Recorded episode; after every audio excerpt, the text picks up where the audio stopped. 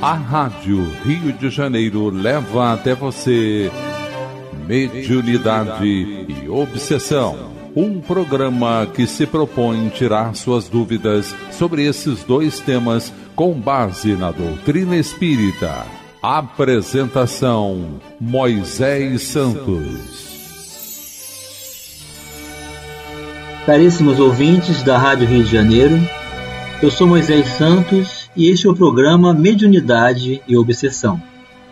Continuamos estudando, refletindo, analisando os textos da comunicabilidade dos espíritos, as mensagens, a experiência que os espíritos superiores nos trazem, a codificação kardeciana, que estabelece para cada um de nós as bases seguras do entendimento das propriedades naturais que a faculdade mediúnica pode proporcionar em termos educativos, pedagógicos, ensinando-nos sempre com a experiência dos próprios habitantes do mundo espiritual. Você já sabe, meu caro ouvinte, nós estamos estudando o livro Reencontro com a Vida do Espírito Manuel Filomeno de Miranda, que é o autor do livro. O médium Edivaldo Pereira Franco, da editora Leal. Já estamos na segunda parte.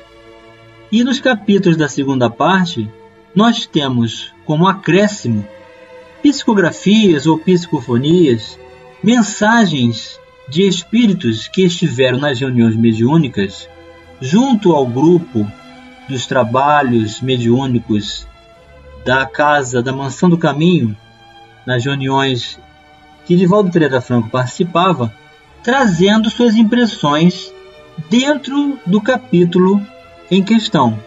Então nós estudamos o capítulo Mundos e Cárceres, que foi o capítulo 5, e hoje vamos estudar a mensagem de acréscimo do espírito que afirma-se a história de Narciso. E segundo a mitologia grega, Narciso era filho do deus com letra minúscula do rio Cefiso e da ninfa Liríope. A maldição foi lançada a Narciso, que se apaixonou de forma intensa, só que pela sua própria imagem. Daí vem o espírito trazer a sua história. Eu posso ser considerado como o próprio Narciso. Tenho, entretanto, aspecto diferente. Enquanto o vulto mitológico apaixonou-se por si mesmo e feneceu às margens do lago em que se contemplava, eu possuo a alma de Dorian Gray, a personagem que compactuou com o diabo, entregando-lhe a alma sob a condição de não envelhecer. Então o espírito inicia aqui a sua comunicação afirmando ter semelhança com a mitologia grega o personagem Narciso, porém se aproximando mais daquele que vende a sua alma para as personagens criadas pelo homem, fictícias, estabelecendo o concurso de responsabilidade de todo o mal que existe na Terra, como sendo uma oportunidade imediatista de tirar proveito para não envelhecer. Uma proposta de ilusão que ele mesmo afirma ser semelhante a esse outro personagem. Manteve-se um gentleman por fora. Gentleman é alguém muito gentil, um cavalheiro. Por fora, enquanto decompunha-se-lhe a alma, assinalada pela desgraça de si mesmo. Ninguém me conhece, nem eu próprio me conheço adotei de cedo o comportamento double face, significa dupla face, uma vida dupla, em que o indivíduo aparenta ser alguma coisa, mas na realidade é outra. A aparência gentil e a realidade cínica. Projetei a imagem do que gostaria de ser, embora detestando-me mantive oculta a realidade do que era. Por consequência, a ninguém amei. porque jamais me permiti amar-me a mim mesmo.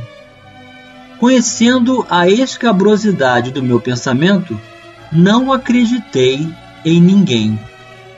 A virtude, a honra, o dever, conforme alguns conceitos psicanalíticos, não passam de debilidade moral bem disfarçada. Era este o meu conceito também, e por consequentemente, permiti-me toda a vileza nos baixos níveis da sociedade, enquanto mantive-me nos elevados padrões da mentira. Ninguém o soube. Então, até aqui, meu caro ouvinte, nessa mensagem em que o espírito está desnudando-se moralmente, apresentando esse grave conflito de divisão, de dupla face mesmo, como ele diz, uma vida dupla, de aparentar ser uma coisa, mas viver por dentro outra, conhecer essa realidade consciente e detestar-se. E, naturalmente, a projeção do que fazemos, da crença do que cultivamos em nós mesmos, será exteriorizada também perante os outros. Ou seja, nós só acreditamos para além de nós, para fora de nós, o que também acreditamos para dentro de nós. Então, se há um grave conflito, se há a necessidade de padronizar mentiras para viver de aparências, aí está uma grande conturbação em que o espírito passou, julgando que ninguém o sabia, mas o que diz a doutrina espírita sobre essa questão de vida de aparências e que é possível se esconder de tudo e de todos porque ninguém sabe? Vamos esclarecer esse conceito. Esclarecendo conceitos. Do Livro dos Espíritos, faculdade que tem os espíritos de penetrar os nossos pensamentos. Questão número 456. Kardec perguntou aos instrutores da humanidade: Veem os espíritos tudo o que fazemos? E os espíritos responderam: Podem ver, pois que constantemente vos rodeiam. Cada um, porém, só vê aquilo a que dá atenção. Não se ocupam com o que lhes é indiferente. Questão 457. Podem os espíritos conhecer os nossos mais secretos pensamentos? E os espíritos responderam: Muitas vezes chegam a conhecer o que desejarias ocultar de vós mesmos. Nem atos, nem pensamentos se lhes podem dissimular. Sobre pergunta A. Assim mais fácil nos seria ocultar de uma pessoa viva qualquer coisa do que esconder dessa mesma pessoa depois de morta? Certamente, quando vos julgais muito ocultos, é comum terdes ao vosso lado uma multidão de espíritos que vos observam. Questão 458. Que pensam de nós os espíritos que nos cercam e observam? Depende. Os levianos riem das pequenas partidas que vos pregam e zombam das vossas impaciências. Os espíritos sérios se condoem dos vossos reveses e procuram ajudar-vos. Então é assim, meu caro ouvinte, nós podemos enganar a muitos, encarnados, mas não os desencarnados. Não podemos enganar nem a Deus, nem a si mesmos, nem a própria consciência. E o Espírito continua dizendo: Mas eu sabia não há desgraça maior do que o desrespeito que se tem por si mesmo. Qual uma virose destrutiva esse conceito denigre o indivíduo, que passa a considerar semelhantes todos os demais. A morte nunca fez parte da minha agenda de compromissos e chegou-me demasiadamente cedo, para minha terrível surpresa, numa simples parada cardíaca os 48 anos. Ora bem, por quê? Desperdício de forças, desgaste de energia, cárcere privado de uma mente pervertida, solidão, ansiedade. No fim, medo de ser desmascarado por mim mesmo. Não que isso me significasse muito, porque não considerava ninguém melhor do que eu, mas porque rasgava o desenho que projetei de mim durante toda a vida. Não constituí família. Detestei filhos que vi nos outros. Considerava uma decadência burguesa a chamada família tradicional. Por isso mesmo, mantive-me solteiro e devasso, brilhante e sedutor em vários aspectos. Convivi com meu pensamento devastador. Para minha surpresa, aqui onde me encontro, sou chamado suicida, porque derruí as construções da energia que me havia sido concedida para uma existência mais larga. Aqui cabe um esclarecimento quanto à previsão de que cada um de nós tem por perspectiva de permanecer como encarnado na Terra. É como se fosse uma pilha, uma energia chamada duplo etéreo, que une a energia vital do perispírito com o corpo. E, portanto, cada um de nós tem um tempo previsto para retornar ao mundo espiritual. Se nós nos excedermos, nos desgastarmos, se nós estabelecermos a exacerbação das sensações, dos vícios, e atingirmos a falta de comedimento, de coerência e de manutenção e administração pela saúde, retornando mais cedo ao mundo espiritual, seja por vícios, seja por desvios graves também da moral, nós ainda apresentaremos uma porção do duplo etéreo, que vai ser identificado facilmente no mundo espiritual. Então, os espíritos, ao se depararem com a porção do dupletério que não foi desgastada, o espírito ainda se sente pesado, com o perispírito denso, e a necessidade de reparação grave à situação de saúde, portanto considerado como suicida indireto. Assim temos a narração de Narciso mostrando que fora das condições naturais do equilíbrio, da manutenção da vida de consciência, da luz que podemos acalentar como mecanismo de saúde de espírito, nós nos iludimos no mundo, nos perdemos e nos tornamos, assim, enfermos graves da alma necessitando de consolo e amparo. Vamos continuar com essa mensagem de alerta e de instrução para todos nós, já já no próximo bloco. Participe do programa Mediunidade e Obsessão enviando sua sugestão ou pergunta para o e-mail meo rádio Rio de Janeiro.am.br ou pelo WhatsApp 984867633 aos cuidados de Moisés Santos. A Rádio Rio de Janeiro está apresentando Mediunidade e Obsessão. Apresentação: Moisés Santos. Caríssimos ouvintes da Rádio Rio de Janeiro, voltamos agora com o nosso programa de hoje, em que estamos estudando uma mensagem de um espírito que está se comparando com o Narciso da mitologia grega, porém com uma situação diversa com relação à busca pela sensualidade e a vida supostamente jovem para sempre, comprando então a condição de ilusão, na verdade, vendendo a sua alma para o mal, conforme ele afirmou.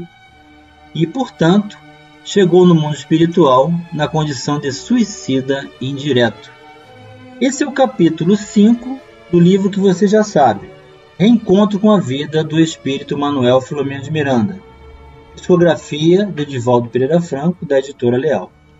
E nessa segunda parte deste livro, nós temos como acréscimo a psicografia ou a psicofonia, sempre uma comunicação de algum personagem que vem enriquecer, trazendo seus relatos, sua experiência, enriquecendo-nos o entendimento para que possamos avaliar com cada vez mais precisão a questão das nossas escolhas mais íntimas, do uso do nosso livre-arbítrio, enquanto estamos a caminho.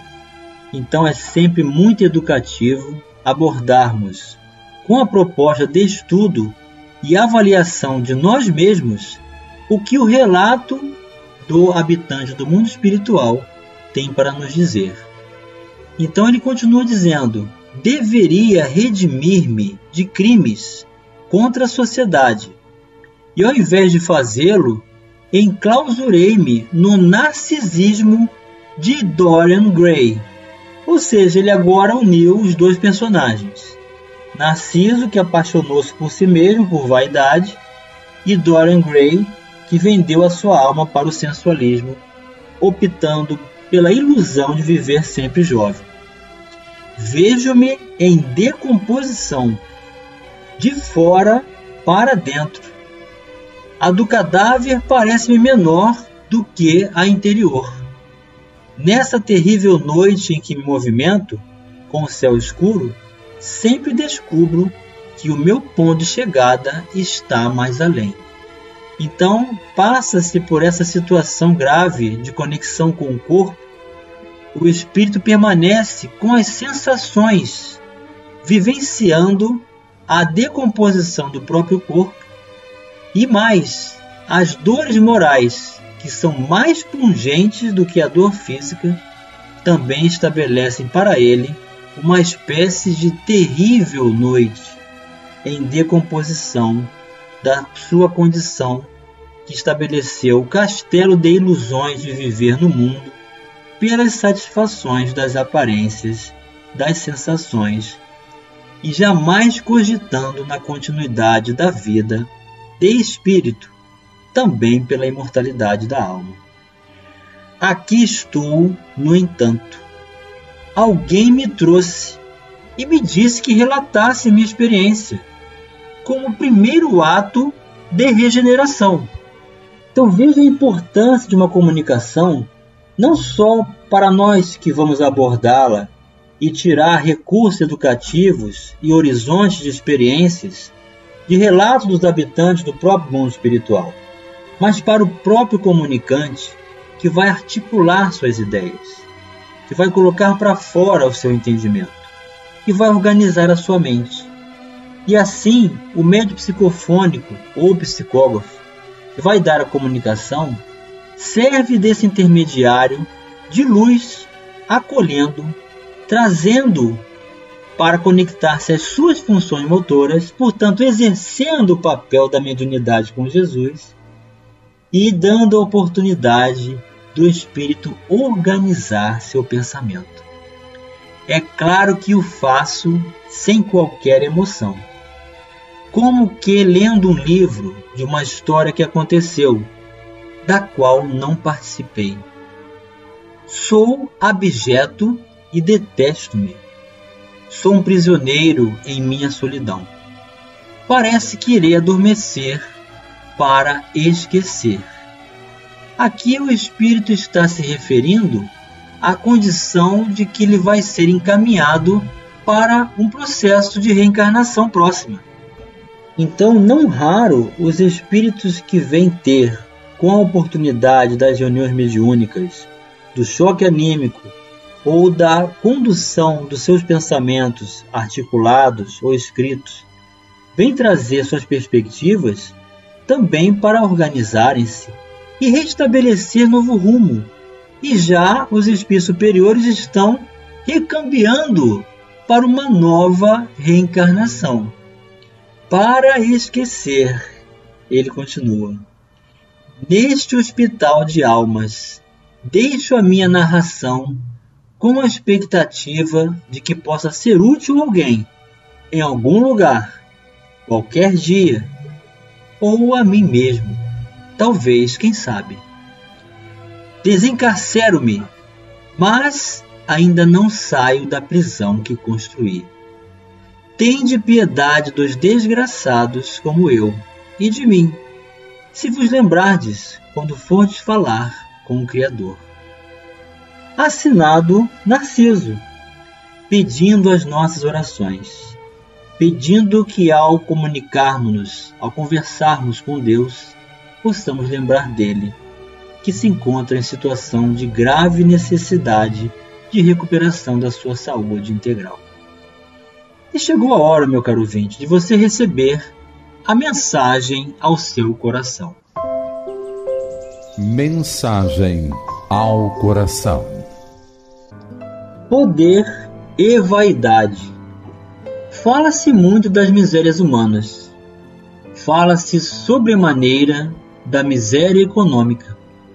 Mas ao lado das misérias materiais, há outras de maior gravidade, que são as misérias morais. A vaidade é uma delas. Mistura-se a todas as ações humanas e mancha os pensamentos mais delicados. Penetra o coração e o cérebro. Planta má, a vaidade abafa a bondade. Todas as qualidades são aniquiladas por seu veneno. Faz com que os homens se esqueçam de Deus que se constitui um socorro apenas implorado nos momentos de aflição, e jamais o amigo convidado ao banquete da alegria. A vaidade por si só se constitui obstáculo ao progresso moral dos homens, mas quando está de mãos dadas com o poder, torna-se nefasta. Nos tempos em que as estradas poerentas da Galileia ainda eram marcadas pelas sandálias humildes do sublime Galileu, um ensinamento singular ficou impresso na história, através de um diálogo do Cristo com um senador romano. Jesus falou-lhe de humildade, mas que aquele homem vestido de poderes e glórias transitórios deixou-se arrebatar por uma onda de orgulho e questionava-se mentalmente: humildade? Que credenciais apresentava o profeta para lhe falar assim? A ele, senador do Império Romano, revestido de todos os poderes. Lembrou a cidade dos Césares, coberta de triunfos e glórias, cujos monumentos acreditava, naquele momento, fossem imortais. Jesus, conhecedor das leis eternas e imutáveis que regem a vida, percebendo seus pensamentos, respondeu com serenidade e firmeza: Todos os poderes do teu império são bem fracos, e todas as suas riquezas bem miseráveis. As magnificências dos Césares são ilusões efêmeras de um dia, porque todos os sábios, com todos os guerreiros, são chamados no momento oportuno aos tribunais da justiça de meu Pai que está nos céus. Um dia deixarão de existir suas águias poderosas, sob um punhado de cinzas misérrimas. Suas ciências se transformarão ao sopro dos esforços de outros trabalhadores mais dignos do progresso. Suas leis injustas serão tragadas no abismo tenebroso desses séculos de impiedade, porque só uma lei existe e sobreviverá aos escombros da inquietação do homem. A lei do amor, instituída por meu Pai desde o princípio da criação. Nesses ditos de Jesus há um singular ensinamento: a transitoriedade das ostentações humanas construídas sob os impositivos da vaidade. E Jesus tinha razão. Dois milênios após, pouca coisa restou daquele império tido como imortal. Restam hoje apenas algumas ruínas que o tempo se encarregará de extinguir. Todavia, o tempo não logrará destruir os ensinamentos grandiosos legados à humanidade pelos cidadãos romanos que se dedicaram a construir patrimônios imperecíveis, não sujeitos às leis da matéria. Deixemos a vaidade de lado e ofertemos o nosso coração livre de dores. Ofereçamo-lo a Deus como homens, de pé, e não como escravos de joelhos. Lembremos-nos de Deus também nas horas de alegria e harmonia. Redação do Momento Espírita com base no capítulo 5, primeira parte, do livro Há Dois Mil Anos, pelo Espírito Emmanuel, psicografia de Francisco Cândido Xavier, editora da Federação Espírita Brasileira. Muita luz, muita paz. Um grande abraço, meu caro ouvinte, e até o próximo programa. A Rádio Rio de Janeiro apresentou Mediunidade e Obsessão.